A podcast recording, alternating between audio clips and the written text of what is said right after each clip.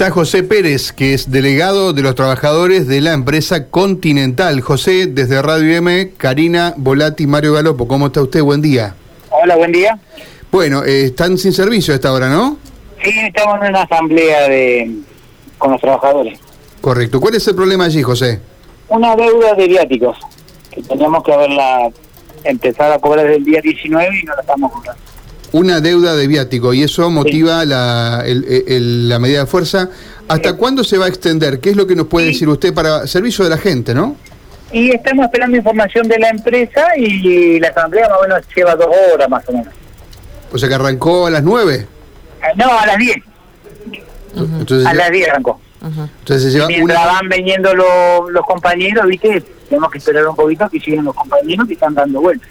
Correcto. Eh, ¿Usted no puede estimarnos una hora en que esto puede normalizarse entonces? No, no, no, yo estoy esperando información, que me manden la información el dirigente nuestro. Ujú. Eh, esto involucra únicamente a Continental. Por ahora Continental. ¿Por qué por ahora puede haber más problemas? Y no, no, no, porque también es por el tema del interurbano. De, ¿viste? Es por el problema de todos los interurbanos, pero nosotros decidimos hacerlo ahora. Ah, o sea que es un problema de todas las empresas interurbanas que no han abonado este viático Sí. y ustedes lo que han tomado es una decisión de la, em- po- que involucra a la empresa Continental, pero podría replicarse en algunas otras. Sí, eh, aparentemente sí. Ujú.